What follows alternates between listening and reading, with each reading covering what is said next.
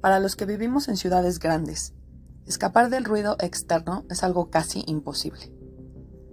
Vivimos entre sonidos de ambulancias, alarmas de coches, claxons, vendedores ambulantes y vecinos imprudentes. Como si eso no fuera suficiente, contamos también con nuestro propio ruido interno, además del ruido informativo al que nos sometemos todo el tiempo gracias al Internet. Nuestros días están llenos de toda clase de ruidos que terminan afectando nuestra salud.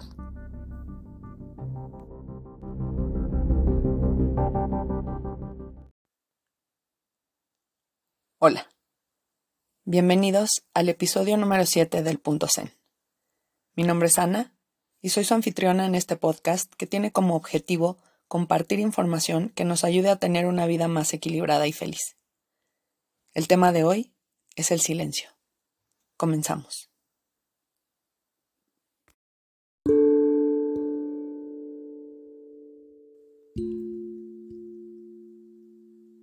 ¿Sabían que la Organización Mundial de la Salud describe la contaminación acústica como un problema público de salud ambiental? Desafortunadamente, este problema no recibe la atención que debería. En la Ciudad de México, la mayor parte del tiempo estamos expuestos a 85 decibeles, que son 20 puntos arriba de los 65 establecidos por la Organización Mundial de la Salud. El ruido ha sido ligado a presión arterial alta, problemas cardiovasculares, tinnitus y pérdida del sueño.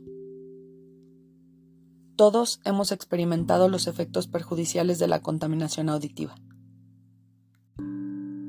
Cada vez más gente se identifica como altamente sensible al ruido e incapaz de funcionar en ambientes caóticos y ruidosos. Un estudio hecho por el profesor Gary Evans de la Universidad Cornell y publicado en la revista Psychological Science, trazó los efectos nocivos del ruido de un aeropuerto en niños de una escuela cercana al aeropuerto de Múnich, en Alemania. El estudio mostró que los niños expuestos a sonidos de este nivel desarrollaron una respuesta estresante que les causó ignorar dichos ruidos. Pero además, también les causó ignorar otros ruidos menos molestos, como el de una conversación. El profesor Evans dijo que este estudio es probablemente la prueba más definitiva de que el ruido, aunque sea a niveles que no causan daño auditivo, generan estrés y daño en las personas. Pero ¿por qué hay gente que va del silencio? A las personas no les gusta estar en silencio porque comienzan a escuchar el constante ruido de sus propias mentes y les disgusta lidiar con eso. Se dan cuenta de que su mente está por todos lados, haciendo listas interminables de cosas pendientes y planes o pensando en el pasado o el futuro. Es una lástima que estemos constantemente inundados de estímulos, porque nuestra mente solo es un nivel de toda nuestra existencia. Y cuando está todo el tiempo ocupada, nos es más difícil estar en paz y conectar con la esencia de quien realmente somos. La locura de este mundo ruidoso ahoga nuestra creatividad, conexiones internas e impide nuestra resiliencia. El silencio y la soledad han sido, por ejemplo, algo necesario y recurrente dentro de la historia de la ciencia. Isaac Newton y Albert Einstein lo pedían, y Henry Cavendish y Paul Dirac lo transpiraban. Albert Einstein no habló hasta los cuatro años, y existe una anécdota reportada en la que se cuenta que un día, mientras cenaba con sus padres, de pronto dijo, la sopa está muy caliente. Sus padres, sorprendidos de escucharlo hablar, le preguntaron por qué no había hablado hasta ese momento. A lo que Einstein contestó, porque todo había estado en orden hasta ahorita. Ahora la ciencia tiene la prueba no solo de que el ruido nos lastima, sino también de que el silencio nos puede sanar. Es bueno para nosotros en todos los sentidos. Reduce nuestro estrés e incrementa nuestro enfoque. Cuando estamos siendo constantemente bombardeados con sonidos, puede ser difícil regular nuestras emociones y esto nos puede llevar a un incremento de estrés y ansiedad. Estudios recientes muestran que tomarnos tiempo para estar en silencio regenera nuestro sistema nervioso, nos ayuda a mantener nuestra energía y condiciona nuestra mente para adaptarnos y responder mejor a situaciones complejas que se nos presenten. Imke Kirste, de la Universidad Duke, encontró que el silencio está asociado con el desarrollo de nuevas células en el hipocampo, que es la región en el cerebro relacionada con el aprendizaje y la memoria. Y el doctor Luciano Bernardi encontró que dos minutos de silencio entre una pieza musical y otra demostraron estabilizar más el sistema respiratorio y cardiovascular que la música que es categorizada como relajante. Pero cultivar el silencio no es solo alejarse de las distracciones de la oficina o la rutina. El verdadero silencio es el que facilita el pensamiento claro y creativo, y el que calla el ruido externo e interno. El objetivo de este tipo de silencio es dejar descansar los reflejos mentales que habitualmente protegen nuestra reputación y promueven nuestro punto de vista. Es tomar un descanso temporal de tener que pensar en qué decir. Hoy en día se tiene una fijación constante con qué se va a decir, qué se va a escribir o a postear en las redes sociales.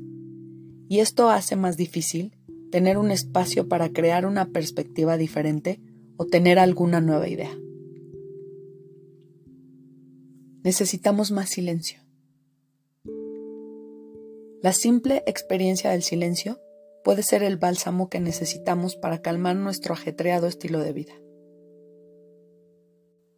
La gente que es extrovertida puede sentirse perfectamente cómoda en el bullicio, mientras que los introvertidos, que prefieren grupos más pequeños y generalmente están sumidos en sus pensamientos, hace que aprecien más un momento de calma. Podemos incrementar el silencio durante el día de diferentes maneras. No tiene que ser algo muy elaborado o algo formal como la práctica de la meditación. Hay muchas maneras muy sencillas de encontrar la calma interna tanto queremos y necesitamos.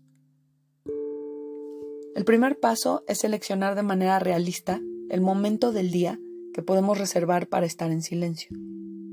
¿Qué parte de nuestro día podría funcionar dentro de todas las responsabilidades que tenemos? Tal vez cuando se despierten en la mañana es el momento perfecto para estar en silencio. Les recomendaría que su alarma fuera de reloj en vez de celular, para evitar caer en la tentación de empezar a ver sus correos y redes sociales cuando la apaguen. Si viven con más gente, tal vez podrían despertarse un poco más temprano para poder estar solos y garantizar su tiempo en silencio. También podrían tener su momento de calma al tomarse un café o té o podrían por unos minutos salir, respirar el aire fresco y ver el cielo o sentir el calor del sol unos minutos al salir de su casa y antes de empezar sus actividades del día. Hay muchas maneras en las que podemos honrar el silencio. Hasta las personas más ocupadas pueden hacer un espacio para esto. Tal vez puedan agregar cinco minutos extras para permanecer en silencio al terminar una junta. Si pueden, cierren la puerta de su oficina, o caminen a algún parque, o encuentren algún espacio en donde puedan tener cinco minutos de calma. Así será posible reiniciar su día para después continuar. Amy Sullivan, doctora en psicología de la clínica Cleveland, dice que aprender a estar en paz y en momento de autorreflexión es el mejor regalo que podemos darnos a nosotros mismos y a nuestros hijos. También menciona que el silencio nos ayuda a desarrollar habilidades como pensamientos más profundos, relaciones más fuertes, incremento en nuestra creatividad y mejor habilidad para comunicarnos.